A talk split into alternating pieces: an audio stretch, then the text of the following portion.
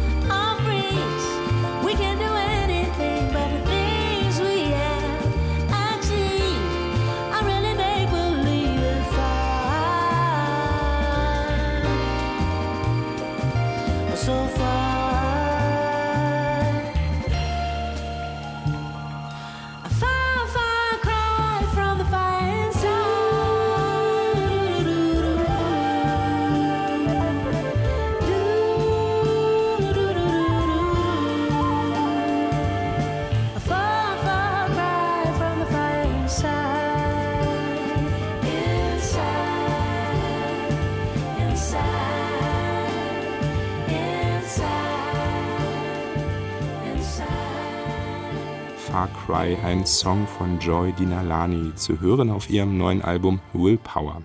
Einmal mehr teilt die Sängerin aus Berlin mit uns ihre große Begeisterung für Soul, RB und Jazz und vollbringt zugleich das Kunststück, die klassischen Genres des Pop in Musik aus unserer Zeit, in Musik aus dem frühen 21. Jahrhundert zu überführen. Und Joy Dinalani erzählt in ihren neuen Liedern von großen Einschnitten im Leben eines Menschen. Auch darüber wollen wir sprechen. Joy, herzlich willkommen im Kulturjournal. Hallo. Vielleicht darf ich kurz noch einmal auf den Song Far Cry zurückkommen, weil Sie sich da ja auch mit ihm hörbar gewissermaßen einschreiben und einsingen in eine große musikalische Tradition und gleichzeitig aber am Heute sind. Was fasziniert Sie so sehr an Genres wie Soul und RB? Was ist die besondere Magie dieser Musik? Ich glaube, es ist einfach eine Prägung meinerseits. Ich bin ja groß geworden mit der Schallplattensammlung meines Vaters oder auch dem Radiosender AFN, der bei uns lief. Von den amerikanischen genau. Soldaten in Berlin, genau. Ja, so ist es. Und das hat einfach sehr viel Eindruck hinterlassen bei mir. Ich habe einen Zugang zu der Musik und habe von klein auf mich da mit identifizieren können, musikalisch. Und habe nie aufgehört, diese Musik zu hören, habe sie immer vor mich hingesungen und da fühle ich mich einfach am wohlsten. Das heißt nicht, dass ich nicht andere Genres auch super spannend finde. Ich sage jetzt mal was ganz weit weg ist, äh, Country, Dolly Parton. Ich finde sie genial, ja. Aber mein musikalisches Zuhause ist doch Soul, RB und Jazz. Ihr neues Album Willpower, Joy Dinalani, thematisiert große Einschnitte im Leben eines Menschen in ihrem Leben. Der Song Happy erzählt vom Tod ihres Vaters, vom Ende seines Lebens, vom Abschied und Abschied nehmen. Zur Trauer kommen viele glückliche Erinnerungen und dann auch die vielschichtige Zeile I'm happy for the loss. Ich freue mich über den Verlust. Sie bezieht sich auf ihre gemeinsame Zeit am Ende seines Lebens. Sie hatten, glaube ich, das Glück, viel Zeit miteinander zu verbringen. Auch daher diese hm. besondere Freude? Hm. Ja, also ich glaube schon, es geht irgendwie um so diese Dualität der Gefühle tatsächlich. Also die Trauer geht ja eben einher mit einer offenbar schönen Erinnerung an jemanden. Deswegen trauert man ja auch so sehr um eine Person. Und mir war eben wichtig, das zu markieren, also diesen Moment auch festzuhalten für mich, weil was passiert ist nach seinem Tod mit mir, das kannte ich bis dahin nicht, obwohl ich meine Mutter ja auch 20 Jahre vorher schon verloren hatte, was auch sehr tragisch und traurig war, war dieser Moment nochmal auf andere Weise irgendwie traurig für mich. Und ich glaube, es lag auch nicht zuletzt daran, dass A, ich elternlos war mit dem Verlust meines Vaters komplett und aber auch ich die Möglichkeit hatte, mit ihm die letzten drei Jahre seines Lebens so eng zu sein und auch diese Transformation zu erleben, dieser Rollentausch. Das habe ich als absolutes Privileg empfunden, weil es für mich auch das Gefühl hinterlassen hat, dass ich dazu in der Lage bin zu geben, nicht nur zu nehmen als Kind von vom Elternteil und zu erwarten, wenn das Kind mal Hilfe braucht, den Vater anrufen zu können oder die Mutter, sondern dass ich dazu in der Lage war, es zurückzugeben. Und das war irgendwie eine so schöne Erkenntnis für mich, ein Privileg. Und ja, also weiß ich gar nicht, wie ich diesen Satz beenden soll. Er war ein toller Mann. Ihr Vater stammte aus Südafrika und äh, lernte ihre Mutter während seines Studiums in Deutschland kennen. Sie haben schon gesagt, er spielte auch eine wichtige Rolle für ihre eigene Auseinandersetzung mit der Musik, mhm. mit seiner großen Plattensammlung. Was verdanken Sie ihm da auch mit Blick auf die Musik, die Ihnen so wichtig ist? ja, ich würde jetzt nicht sagen alles, aber doch irgendwo alles, weil äh, mein Vater ist jeden Samstag Schallplatten kaufen gegangen. Das war so sein, seine Samstagsbeschäftigung. Allein oder hat er allein. Sie und Ihre Geschwister mitgenommen? Nein, nein, er ja. ist immer allein losgegangen. Das war, glaube ich, auch so sein Moment, das ja mit sich selbst sein, Quality Time, würde man ja, heute, heute, sagen. Würde man genau. heute sagen, genau. Und äh, kam dann also immer mit seinen Errungenschaften nach Hause und hat dann das ganze Wochenende die neuen Platten aufgelegt und hat seine Plattensammlung all seinen Kindern zur Verfügung gestellt.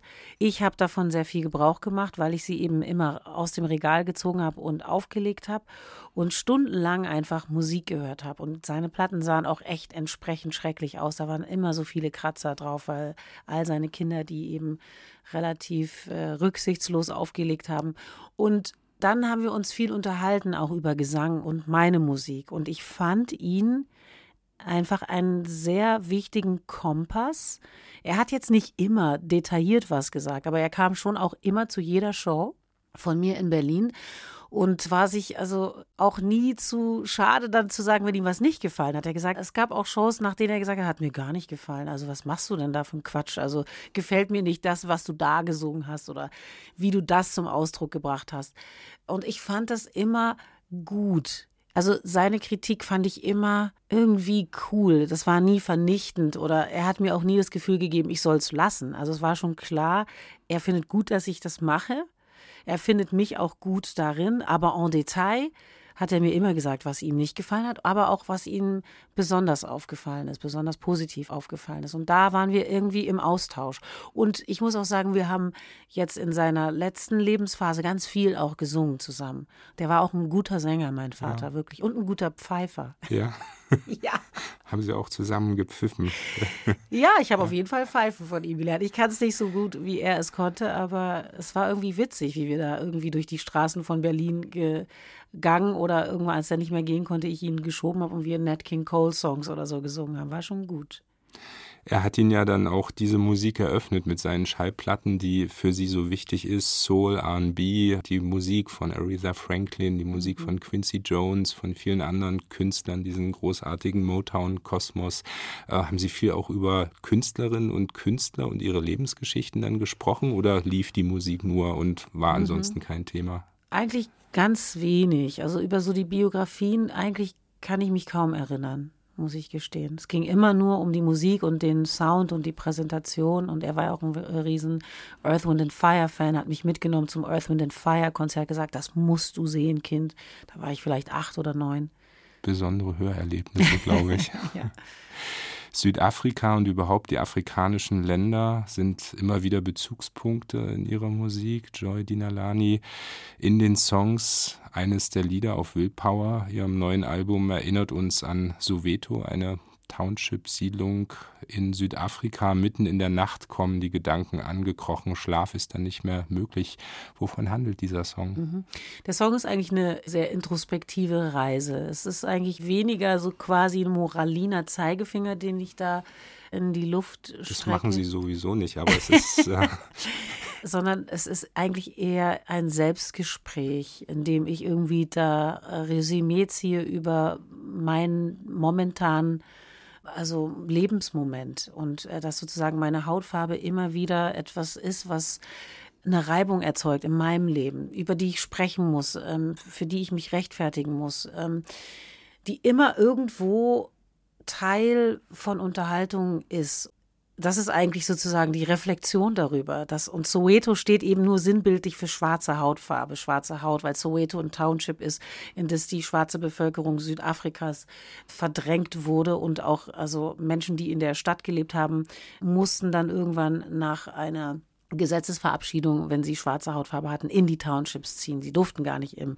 Stadtgebiet leben. Dann gab es auch diesen äh, Schüleraufstand 1976, genau, davon erzählen Sie auch in einem anderen Song, genau. aber heute ist genau. es eben auch eine Schiffbahn. Genau, und ich bin mir natürlich darüber im Klaren, dass ich auch eine weiße Mutter habe. Ich bin ja nicht also schwarz im Sinne von zwei schwarze Elternteile, sondern meine Hautfarbe ist einfach ein Thema hier das mich so lange verfolgt, solange ich denken kann. Ob das jetzt eben in so eine komische Überpositivierung geht oder aber einfach in eine andere Form der Diskriminierung, die sich also nicht schämt dafür zum Ausdruck zu bringen, dass ich hier nicht hergehöre oder nicht dazu passe oder das ist so etwas, daran gewöhnt man sich nicht. Ich wurde letztens auch gefragt von einer Journalistin, haben Sie jetzt irgendwie mit Ihren Diskriminierungs-Rassismus-Erfahrungen einen Punkt erreicht, an dem Sie sich daran gewöhnt haben? Und dann habe ich sie gefragt, Sie als Frau in Ihrer Redaktion, die sicherlich männerdominiert ist, haben Sie sich daran gewöhnt, dass sie als Frau in gewisse äh, Kategorien gesteckt werden? Oder ist ihnen auch schon mal was Übergriffiges passiert, vielleicht in einer Begegnung mit Männern oder einem Mann? Ja. Habe ich gesagt, haben Sie sich daran gewöhnt? Nein. Habe ich gesagt, ja, genau. Und damit beantworten Sie die Frage sich eigentlich selbst. Also man wird damit nicht besser fertig. Ich ja. glaube auch, man kann sich nicht gewöhnen an Rassismus, rassistische Beleidigungen und den Umgang. Es ist ja. einfach furchtbar, dass es all das gibt. Und das zu öffnen eben mit Diskriminierungen aller Art. Also das ist eigentlich so ein Reflexionsmoment dieser Song. Und was ich aber so schön finde daran, er ist eben sehr introvertiert und es war für mich musikalisch ganz komplizierten Zugang zu finden, die richtige Melodie zu finden, auch den richtigen Klang in meiner Stimme zu finden dafür, weil es ist so zerbrechlich und zart, die Musik. Also habe ich mich gefragt, wie, wie soll ich das singen? Wie kann ich da rankommen? Es war ein richtiges, richtiges Biest sozusagen, das es zu bändigen galt. Und dann habe ich mit Roberto Di Gioia, der das komponiert und auch produziert hat, äh, so einen ganz schönen Weg gefunden, weil ich hatte immer so The Mamas und The Papas irgendwie im Kopf dazu. Und ich hatte auch Beach Boys im Kopf dazu. Das war so, wo ich musikalisch das gefühlt habe. Und er ist so ein guter Connoisseur. Und dann haben wir da zusammen so süße Chorsätze gemacht und war total gut und sehr natürlich dann. Auf einmal ging es so leicht von der Hand.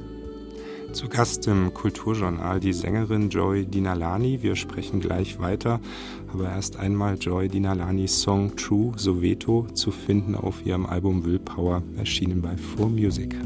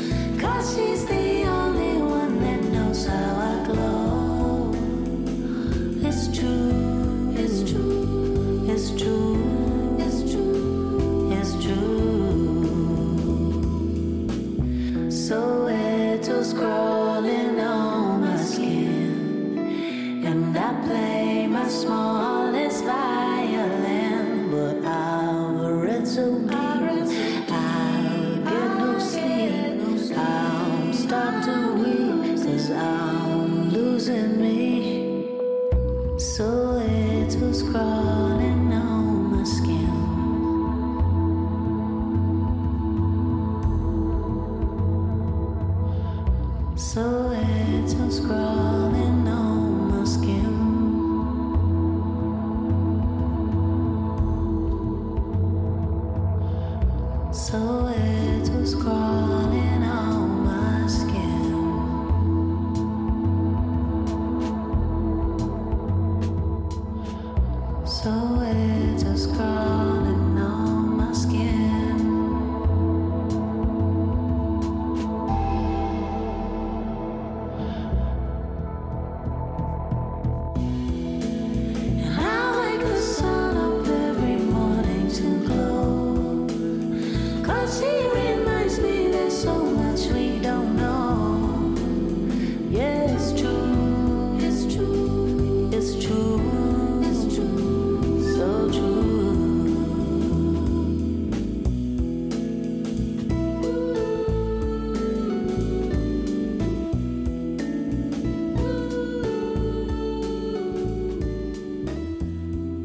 Bayern 2 und das Kulturjournal heute im Gespräch mit Joy Dinalani. Willpower heißt das neue Album der Sängerin aus Berlin, Studioalbum Nummer 6.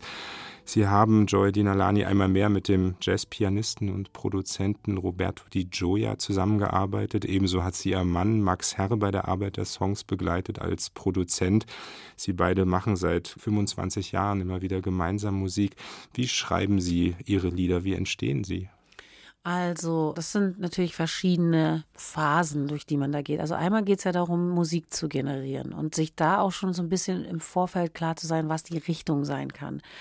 Ich bin da nicht so super präzise wie vielleicht manch anderer Kollege, Kollegin, aber ich kann immer so ungefähr sagen, so was die Welt, wie sie sich anfühlen soll und kann dann auch mit Referenzen arbeiten und hatte Roberto gebeten, ob er nicht Lust hat, mir mal Demos zu machen, damit ich irgendwo überhaupt anfangen kann. Und dann war er einfach total produktiv und hat sehr viel geschickt. Und zwar so viel, dass ich da immer was habe rausfinden können, von dem ich dachte, okay, dieses Demo will ich nehmen, um ein Writing darauf zu probieren. Und, und das war dann die nächste Phase, dass ich meine lieblingsenglischsprachigen Texter Sekou Neblet und Sway Clark aktiviert habe, die beide in Berlin leben.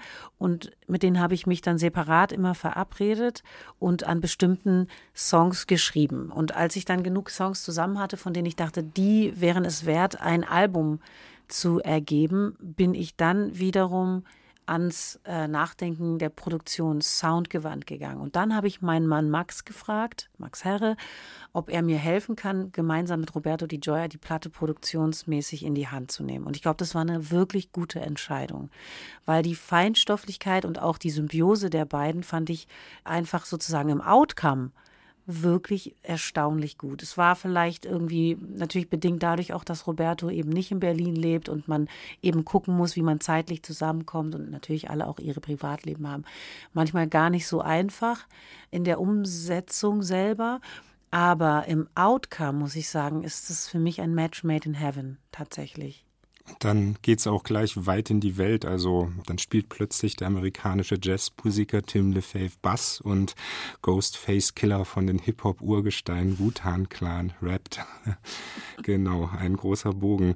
Ihr Album Joy Dinalani handelt auch von einem anderen Abschied und dem damit verbundenen Neuanfang. Ihre beiden Kinder sind erwachsen und zu Hause ausgezogen. Sie bleiben Kinder und doch beginnt für die Eltern eine neue Lebensphase oder auch eine neue Freiheit. Ja. Insofern sind ja die Musik und das Songschreiben immer auch Selbsterkundungen. Warum wollten Sie auch gerne von dieser Zäsur erzählen und singen? Ich glaube, weil es so konkret in dem Moment bewusst mir bewusst wurde, als ich an der Platte gearbeitet äh, habe, weil äh, mein äh, also unser äh, junger Sohn ist genau in der Zeit nach London gegangen. Und auf einmal waren es nur noch Max und ich. Und das war schon ganz anders auf einmal. Also das Lebensgefühl war wirklich also ich würde jetzt nicht sagen eine 180 Grad Wende, aber es war eine andere Form von äh, Zweisamkeit auf einmal, die wir leben konnten, weil wir nicht drüber nachdenken mussten, ist eingekauft oder müssen wir was kochen oder wann kommt das Kind nach Hause, kommt es heute nach Hause.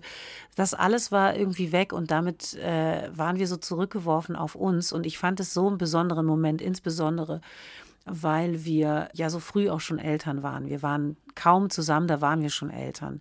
Also und, im Prinzip ihre ganze musikalische Karriere ja. begann mit den Kindern, ne? Dann auch, ja. So ungefähr, genau. Ja. Und äh, deswegen war es irgendwie, fand ich, äh, ein Song wert, darüber mal zu sprechen. Zumal ich kenne keine Lieder, die davon erzählen. Ist Freiheit überhaupt ein Thema, das Ihnen wichtig ist für die Lieder? Also der Name Willpower im Album mhm. weist ja auch eine solche Richtung. Ja, der doch, natürlich, total. Ich kann jetzt einfach nur mit Ja antworten. Wir erleben im Augenblick eine sehr fragile, zerbrechliche Gegenwart. Denken wir an den Krieg in der Ukraine, den brutalen Terror in Israel, den Krieg auch in Syrien. Mhm. Wir leben hier in Deutschland in Freiheit, anders als die Menschen in großen Teilen der Welt. Und gleichzeitig erleben wir gerade, wie sich Europa verschließt und auch wie unser Land einen massiven Ruck nach rechts erlebt. Auch bei den jüngsten Landtagswahlen in Bayern und mhm. Hessen eine zu weiten Teilen rechtsextreme Partei stößt auf breite Unterstützung. Es gibt so viel Hass, Menschen werden diffamiert, beleidigt und ausgegrenzt. Antisemitismus, Rassismus und Homophobie greifen immer mehr um sich. Darf ich fragen, wie Sie die derzeitige deutsche Wirklichkeit erleben? Ja, es ist wirklich beängstigend. Und gleichzeitig habe ich so das Gefühl, das, was ich jetzt ja sozusagen als Individuum mein Leben lang immer wieder erlebe. Und ich muss dazu sagen, natürlich ist mein mhm. Leben auch voller Privilegien und ich habe unglaublich viel Glück gehabt und ich kann einfach viel von dem, was ich mir vorstelle, umsetzen, Träume verwirklichen. Also das ist natürlich klar, dass ich das irgendwie hier festhalten möchte, aber es ist für mich ein Ausdruck meines Lebens. Also das, was ich erlebe, ist jetzt sozusagen durch die offene Reaktion oder dieses dazu stehen, was ich sowieso schon immer gespürt habe. Also das ist eben ein Ausdruck dessen. Ich weiß nicht, ob das jetzt irgendwie zu äh, missverständlich ausgedrückt war. Ich will sagen, ich bin trotzdem erschrocken und überrascht auf der einen Seite und auf der anderen Seite denke ich, ja, Leute, das ist doch, wovon ich und viele meiner MitstreiterInnen ihr Leben lang sprechen. Das ist präsent. Und es macht mir unglaublich viel Angst. Revolutions heißt einer der neuen Songs. Wir spielen ihn noch. Er beschwört die Hoffnung auf eine andere, eine bessere Welt und fragt zugleich, wie lange das wohl auch dauern wird.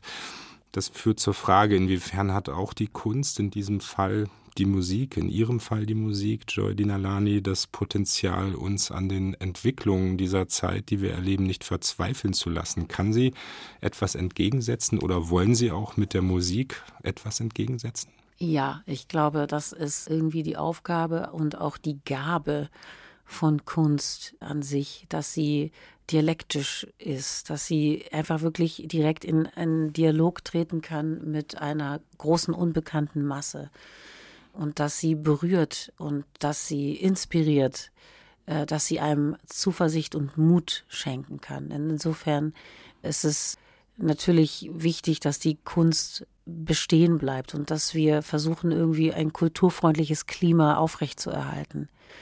Das ist manchmal, finde ich, schwierig, weil die Entwicklung ja auch in der Musikwelt jetzt spezifisch, das ist, glaube ich, in der Schriftstellerei nochmal anders, aber die Art, wie sozusagen Musik formatiert wird durch die Plattformen, auf denen sie stattfinden muss, um überhaupt in irgendeiner Form zu resonieren bei Leuten, damit man irgendwelche sozusagen Recoupments, also das Geld, was man bekommt von vielleicht seinen PartnerInnen um Musik zu produzieren, das muss man ja auch wieder einspielen. Man kann es aber nur einspielen, wenn man Visibilität, also Sichtbarkeit kreiert. Man kreiert Sichtbarkeit aber auch nur, wenn man mittlerweile in Playlisten platziert wird. Man kommt aber nur in Playlisten, wenn man irgendwie in einer Formatierung stattfindet, die der Playliste gerecht werden. So und wir stehen vor einem Riesenproblem, dass die Kunst sich sozusagen, also dass sie irgendwo implodiert weil sie sich formatiert, selbst formatiert und damit eigentlich die Kunst und das Individuelle verloren geht.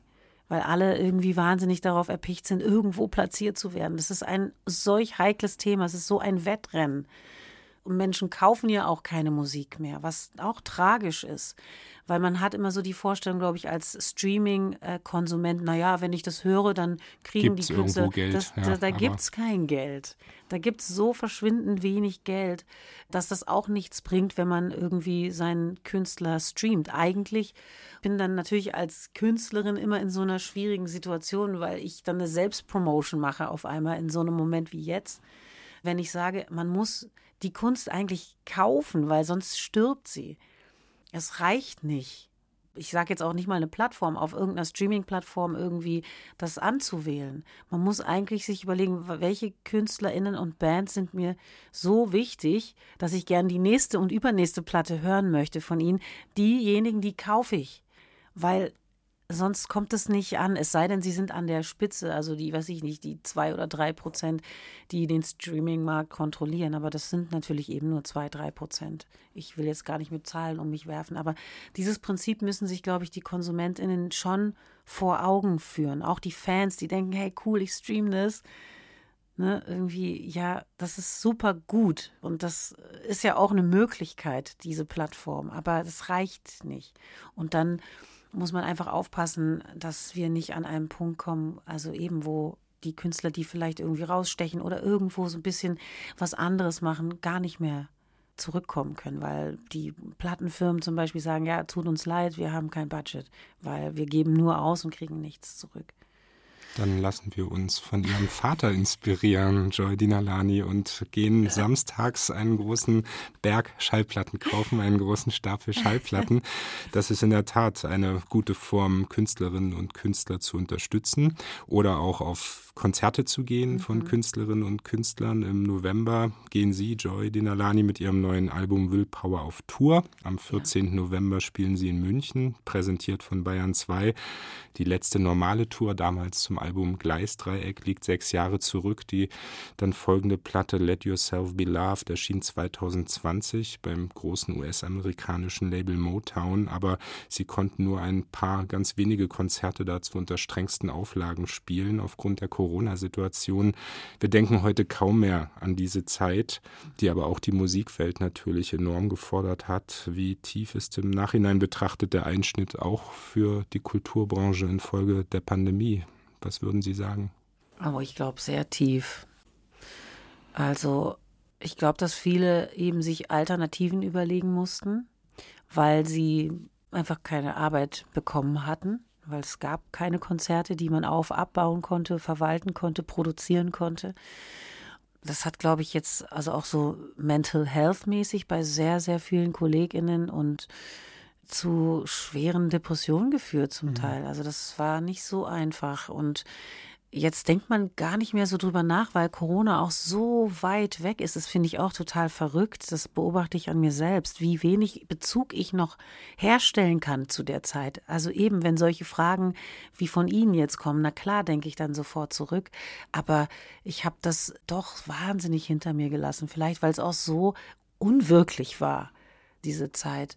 Es ist wahnsinnig schwer jetzt für die Branche momentan, auch gerade für die Live-Branche, weil natürlich auch das gesamte Equipment, das man braucht, um solche Konzerte zu produzieren, also keine Ahnung, die Bühnen, die man baut, die Instrumente, die man leiht, die Lichtanlagen, PA, Licht, das Ton, kostet ja. ja. zum Teil wirklich einfach doppelt so viel. Und Das dann gibt es keine Technikerinnen und Techniker. Genau. Und das heißt dann, eigentlich muss man das umlegen auf die Tickets, damit man irgendwo irgendeine schwarze Null schreiben kann.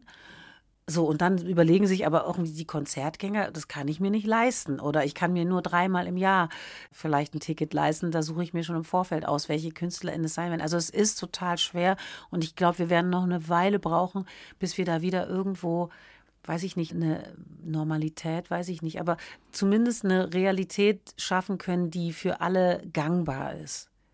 Wie sehr fehlen Ihnen die Live-Konzerte? Sie kommen ja jetzt wieder. Ja. Oh Gott, so sehr. Und ich bin auch aufgeregt. Ich bin immer aufgeregt. Aber ich bin diesmal besonders aufgeregt, auf Tour zu gehen, weil ich ja eben so lang nicht on the road war. Mein letztes äh, Album, die Tour dazu, wurde nach vier Verschiebungen gecancelt. Ne? Ich meine, ich stand jetzt letztens kurz auf der Bühne und habe ein paar Songs gespielt. Ich glaube, es ist so wie Fahrradfahren. Wenn man eine Weile nicht Fahrrad fährt, so dann ist vielleicht irgendwie der erste Meter noch mal so ein bisschen wackelig, aber ich glaube, das ist in einem drin. Dann wünschen wir für die Tour alles Gute. Wie gesagt, 14. November Joy Dinalani in München und hier zu Gast bei uns im Kulturjournal Willpower heißt das neue Album von Joy Dinalani, erschienen bei 4Music. Joy Dinalani, vielen Dank für den Besuch im Studio und das Gespräch. Ja, vielen Dank. Es war sehr, sehr schön. Danke. Und dann hören wir jetzt Revolutions. Ja.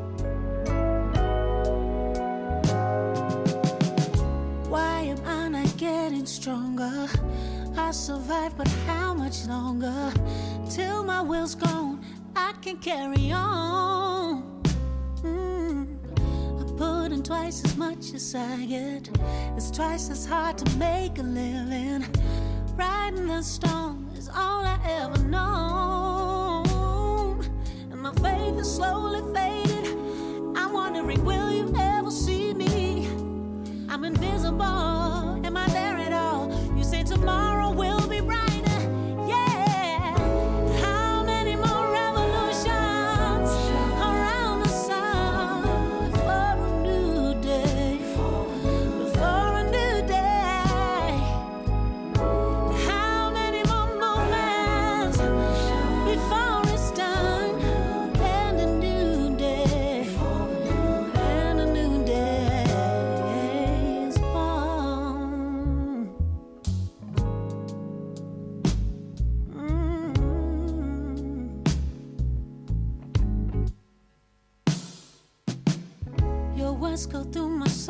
daggers. You can never see my sadness. Look inside me, you will see me crying. I can break and I can tire, so I keep walking through the fire till my dying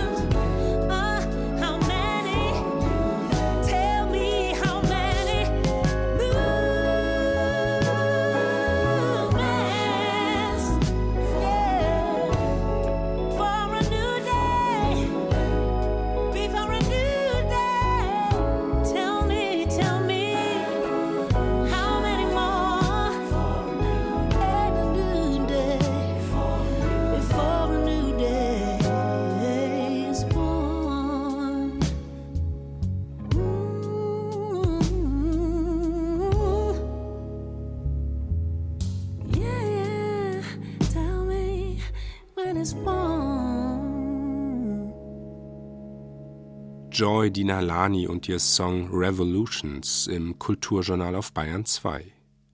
Das Land, in dem wir leben, bewegt sich immer mehr in Richtung rechts. Politiker, die die Demokratie verachten und zerstören wollen, werden demokratisch gewählt. Bei den Landtagswahlen in Bayern und Hessen am vergangenen Sonntag erhielt eine zu weiten Teilen rechtsextreme Partei, die AfD, 14,6 bzw. 18,4 Prozent der Stimmen und sitzt nun als dritt- bzw. zweitstärkste Fraktion in den Parlamenten. Bei den Wahlen in einigen östlichen Bundesländern im kommenden Jahr könnte sie sogar stärkste Kraft werden. Lange hat man diese Partei als ostdeutsches Problem betrachtet, obschon sie längst in vielen westdeutschen Landesparlamenten sitzt. Mit dem deutlichen Stimmenzuwachs in Bayern und Hessen ist dieser Irrglaube nun zertrümmert. Auch darüber wollen wir sprechen mit dem Historiker Ilko Sascha Kowalczuk. Er beschäftigt sich mit der Geschichte der DDR und der deutschen Einheit, lebt in Berlin und Bayreuth und arbeitet bei der Hamburger Stiftung zur Förderung der Wissenschaften und Kultur. Willkommen im Kulturjournal, Herr Kowalczuk. Hallo, ich freue mich. Ja, Herr Kowalczuk, ist diese Partei und mit ihr ein immer mehr in den Rechtsextremismus abgleitendes Milieu nun auch im Westen in den alten Bundesländern fest verankert? Wissen Sie, das ist eine lang andauernde Fehlwahrnehmung. Wenn die westlichen Öffentlichkeiten auf die Debatten in Ostdeutschland mit Interesse und Empathie in all den letzten Jahren geschaut hätten, dann hätten sie feststellen können, dass die AfD zu keinem Zeitpunkt ein ostdeutsches Phänomen war. Das ist jetzt durch die Wahlergebnisse in Hessen und Bayern gewissermaßen zementiert worden. Aber es war eben kein Zufall, dass es fast das komplette Führungspersonal der AfD aus dem Westen in den Osten kam. Dort gab es den entsprechenden Boden. Aber seit vielen Jahren wird eine Debatte darüber geführt, dass der Osten dem Westen, wenn man nicht richtig aufpasst, immer nur um ein bis zwei Wahlperioden voraus ist. Hinzu kommt, und auch das spricht gegen die These und sprach schon immer gegen die These, dass die AfD ein ostdeutsches Phänomen sei. Wenn man den Blick über den deutschen Tellerrand hinaus wagt, und dazu sollten wir ja irgendwie alle uns befleißigen, dann wird man feststellen, dass die AfD und AfD-ähnliche Parteien ja überall in Europa und nicht nur in Europa äh, Phänomene des politischen Alltags geworden sind. Ob das in Frankreich ist, in Dänemark, in Spanien, Griechenland, Polen, Ungarn, egal wo wir hinschauen. In Finnland sind Faschisten an der Macht mittlerweile, in Italien sind Faschisten an der Macht. Trump gehört dazu, Bolsonaro in Brasilien gehört dazu. Es ist also sozusagen ein globales Phänomen und ich würde sagen, ein Gutteil der alten Bundesrepublik Bundesrepublik versuchte sich in Sicherheit zu wiegen, versuchte abzuwiegeln, indem man das als ein ostdeutsches Phänomen abtat. Und viele Probleme, die äh, Deutschland und Europa hat, versuchen einige Eliten irgendwie immer als ostdeutsche Probleme abzutun, um so in ihrer ja, behaglichen Wohlfühlatmosphäre weiterzumachen wie bisher. Aber es ist eigentlich längst vorbei, dass wir weitermachen können wie bisher. Sozusagen erleben wir eben auch die Zertrümmerung einer Lebenslüge, eben indem wir die Partei als ostdeutsches Phänomen betrachten. Dennoch, Ilko Sascha Kowalczuk, wurde die Partei im Osten des Landes der Bundesrepublik groß. Die Umfrageergebnisse für Thüringen und Sachsen, wo im kommenden Jahr gewählt wird, zeigen das einmal mehr. Die Radikalisierung vollzog sich vor unser aller Augen und findet viel Anklang. Und jeder weiß, was er da wählt, wenn er diese Partei wählt. Wie erklären Sie sich diesen Weg in die Extreme und zur Wahl einer solchen Partei? Zunächst, glaube ich, muss man einmal festhalten, was die AfD ist und was sie nicht ist. Die AfD ist eine extrem rassistische, eine völkische, eine sexistische Partei äh, mit einem starken rechtsextrem faschistischen Flügel und das nicht erst seit gestern, sondern praktisch seit vielen Jahren, insbesondere seitdem der Höcke-Flügel an großen Einfluss innerhalb der Partei gewonnen hat. Die, Na, der dominiert die, ja heute alles im Grunde genommen. Genau. Was die AfD nicht ist, es ist keine Partei der Freiheit, es ist keine Partei der Demokratie, es ist keine Partei der Westbindung und der westlichen Werte, wie wir auch übrigens in diesen Tagen erleben, das laute, dröhnende Schweigen großer Teile der AfD zu den terroristischen Überfall der Hamas auf Israel ist bezeichnend und das zeigt eben auch, in welcher Klemme in dieser Situation die AfD steckt. Nämlich sie hat sich verschrieben Russland, sie hat sich China verschrieben und sie hat sich dem Iran verschrieben. Und da ist eine sozusagen Solidarität, eine unbedingte Solidarität mit Israel für große Teile der AfD überhaupt nicht möglich. Also da sehen wir sozusagen, glaube ich, dass das äh, alles nicht so vom Himmel fällt. Wenn wir nun genau auf den Aufstieg schauen und schauen, warum ist sie in Ostdeutschland immer ein paar Jahre den Entwicklungen im Westen voraus, dann glaube ich, ist, sind zwei Dinge maßgeblich, die man hier hier in Anschlag bringen muss. Das eine ist die Tradition, auf die sich die AfD stützt, nämlich auf Rassismus, auf Nationalismus, auf autoritäre Staatsvorstellungen, die haben in Ostdeutschland aufgrund der historischen Entwicklung einen größeren Vorlauf, einen größeren Resonanzboden. All die Dinge sind praktisch in Ostdeutschland nie gebrochen worden, auch nicht durch die DDR-Geschichte. Ganz im Gegenteil, da sind viele Dinge durch die DDR-Geschichte und durch die dann auch unaufgearbeitete Geschichte des Nationalsozialismus und des Kommunismus konnten sich weiter entfalten. Im die Osten fehlt Lüge vom antifaschistischen Staat. Und was eine Folge dessen war und auch nach wie vor ist, eine sehr schwach ausgeprägte Zivilgesellschaft im Osten. Das ist einer der großen Unterschiede zu den westlichen Bundesländern. Und nun kommt etwas anderes hinzu, neben diesen historischen Ursachen, die für die aktuellen gesellschaftspolitischen Entwicklungen maßgeblich sind. Der Transformationsschock, den weite Teile Ostdeutschlands in den 1990er Jahren erlegen waren durch eine unfassbar hohe Arbeitslosigkeit, durch das Wegbrechen Aufbrechen praktisch der gesamten Wirtschaftsstruktur und gleichzeitig auch das Wegbrechen der bislang gewohnten Lebenskultur, die eng damit zusammenhing, kam es also zu einer, ja, man kann schon sagen, gesellschaftlichen Schocksstarre. Und dieser Transformationsprozess hat sich dann im Laufe der Jahre, der späten 90er und der frühen Nullerjahre doch in einen sozialen, kulturellen Prozess offenbart, der einerseits ein Ankommen in der sozialen Gefühligkeit des Westens zeigte, auf der anderen Seite mit jeder sozialen Annäherung zugleich eine, ein größeres kulturelles und politisches Fremdeln mit dem Westen. Und durch die Finanzkatastrophe in den 2006, 7, 8er Jahren und dann verstärkt durch die Migrationsprobleme und nicht zuletzt und vielleicht sogar am wichtigsten durch die digitale Revolution, die, die äh, ja auch unsere gesamte Gesellschaft in einen Transformationszustand gebracht haben, können wir feststellen, dass insbesondere Ostdeutschland, aber nicht nur Ostdeutschland, das können wir auch in Osteuropa erleben, eine große Transformationsmüdigkeit herrscht. Das heißt, die Menschen haben, gelinde gesagt, genug von Veränderung und da fallen sie halt schneller auf Leute herein, die ihnen sagen, sie könnten ihnen die Zukunft zurückbringen, indem sie gewissermaßen mit ihnen in die Vergangenheit zurückmarschieren und ihnen vorgaukeln, wir können euch die 70er und 80er Jahre zurückholen. Das ist ja auch das Erfolgsrezept von Trump und Bolsonaro und vielen anderen, von allen äh, Rechtspopulisten und Rechtsfaschisten. Also die Suche nach einfachen Antworten für eine so komplexe Welt, in der einfache Antworten eigentlich gar nicht mehr möglich sind, oder?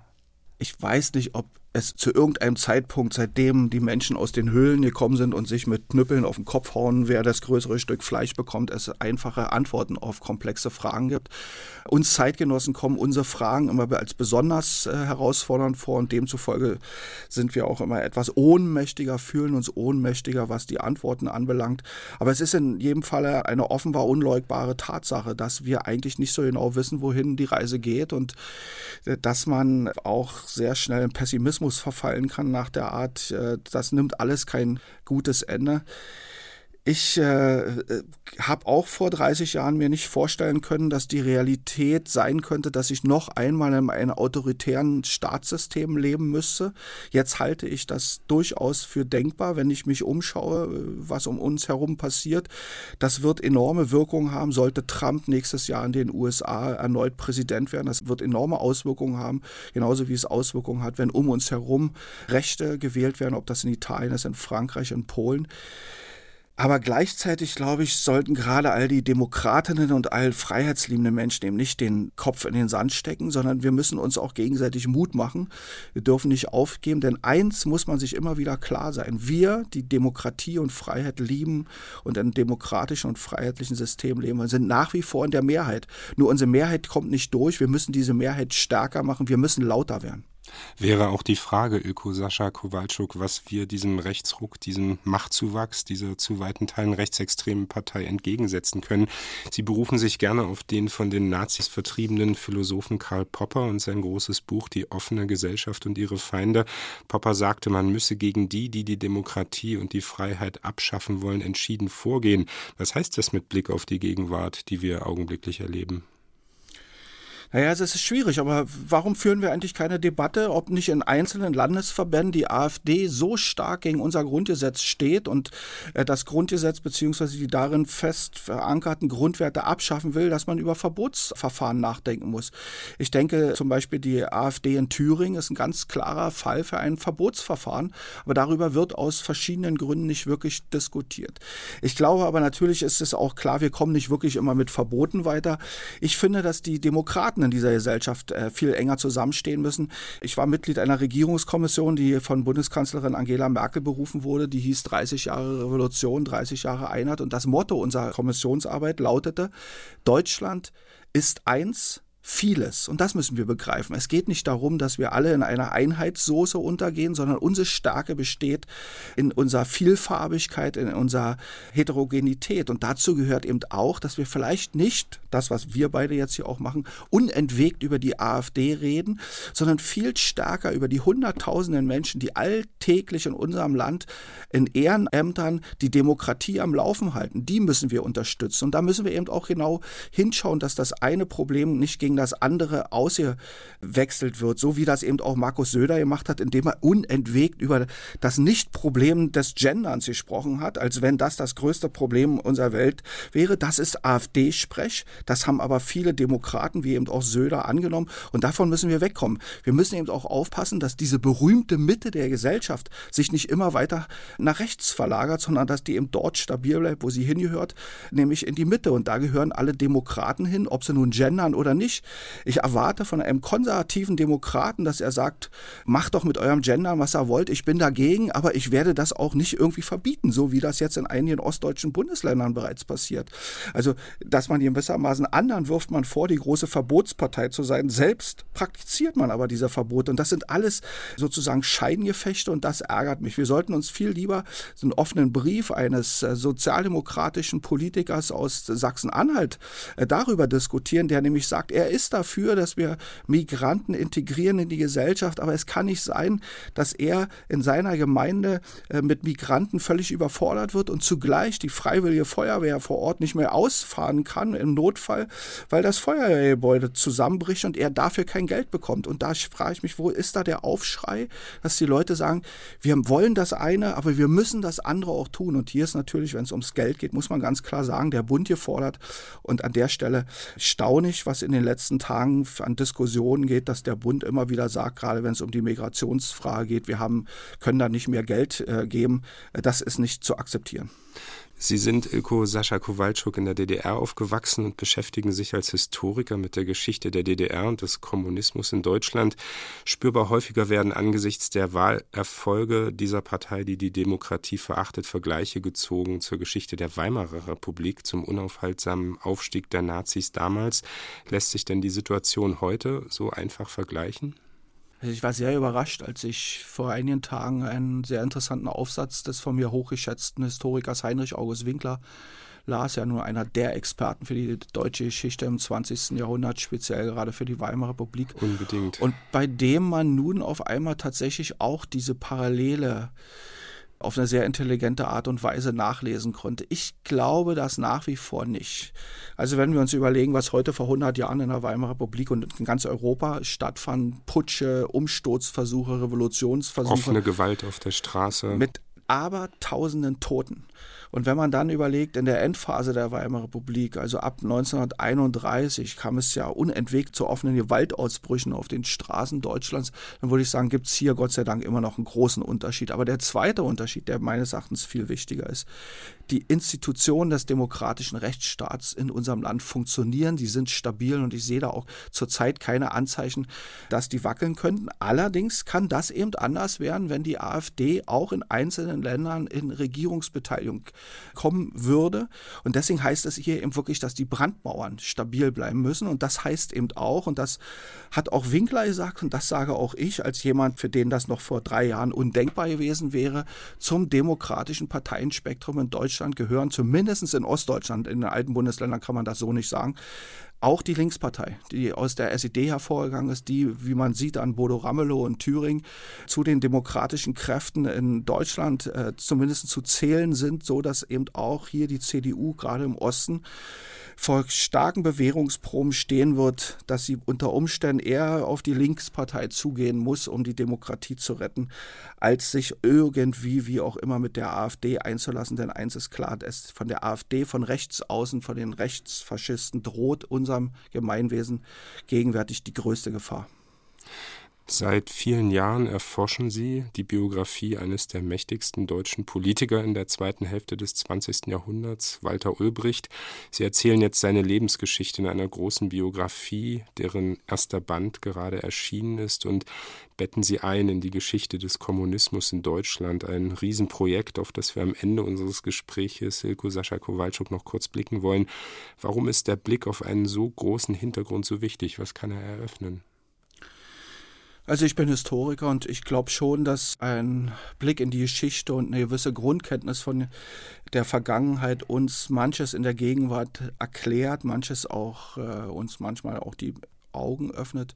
Schauen Sie auf den Konflikt, auf den Krieg, auf den Vernichtungsversuch Russlands gegenüber der Ukraine. Die Ukraine, mein Name verrät das vielleicht Kowalczuk. Dazu habe ich eine ganz besondere äh, familiäre Verbindung. Mein Großvater väterlicherseits war Ukrainer und ist äh, für den Kampf um eine freie Ukraine zum Tode verurteilt worden. Und wenn wir uns das anschauen, wenn wir anschauen, wie in Deutschland gegenüber dem Kreml und Putin Politik gemacht wurde, wie mit ihm umgegangen wurde, dann ist das eben auch Ausdruck von Geschichtsvergessenheit, von Nicht-Geschichtswissen, von einer Verharmlosung eines mörderischen Regimes und eines mörderischen Diktators. Und zwar ein Wissen, das wir seit über 20 Jahren haben können was aber die meisten nicht haben wollten, weshalb mich im Übrigen es auch immer sehr geärgert hat und bis heute ärgert, wenn Leute äh, sagen, wir konnten das nicht wissen. Doch, wir konnten das wissen, aber man hätte eben die Augen öffnen müssen. Und deshalb ist auch für mich der Blick auf die Biografie von Walter Ulbricht, dem wichtigsten und mächtigsten Kommunisten in der deutschen Geschichte, so wichtig. Weil wenn man die Geschichte, diese Biografie, die ja hoch ambivalent und sehr interessant ist, sich genauer anschaut, dann erklärt das eben auch, es gab nicht den guten Anfang im Kommunismus, im realen Kommunismus. Es gab nicht den guten Anfang in der DDR. Und wenn wir heute diese ganzen Debatten um Ostdeutschland verstehen wollen, und auch analysieren wollen, dann braucht man mindestens Grundkenntnisse von der Geschichte des Kommunismus, von der Geschichte des Sozialismus in der DDR. Und das ist eben eine Aufgabe, die nicht nur in Ostdeutschland ansteht, sondern eine gesamtdeutsche, eine gesamteuropäische Aufgabe. Die meisten Menschen in Europa können heute mit dem Gedenktag vom 23. August äh, nichts anfangen, weil sie nicht wissen, dass das der Tag war, an dem Hitler und Stalin die Aufteilung und die Vernichtung Polens beschlossen haben und weitere Gebietsaufteilungen vorgenommen haben.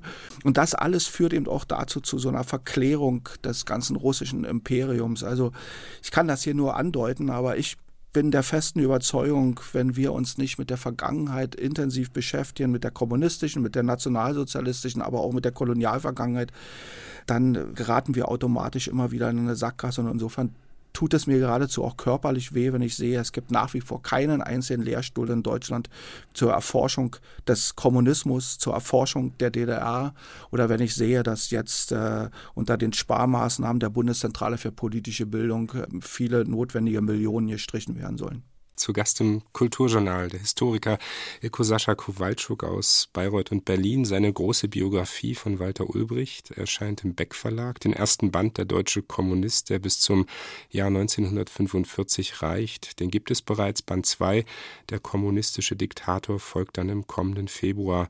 Herr Kowalczuk, vielen Dank für Ihre Zeit und das Gespräch. Ich danke Ihnen vielmals und ich wünsche und hoffe vor allen Dingen, dass es Divan auch in Zukunft weiterhin geben wird. Und damit endet das Kulturjournal heute.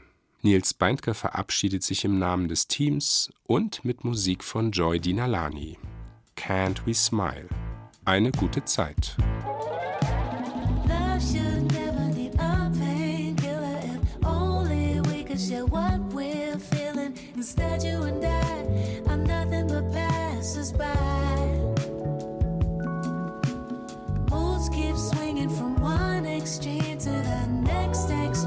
Still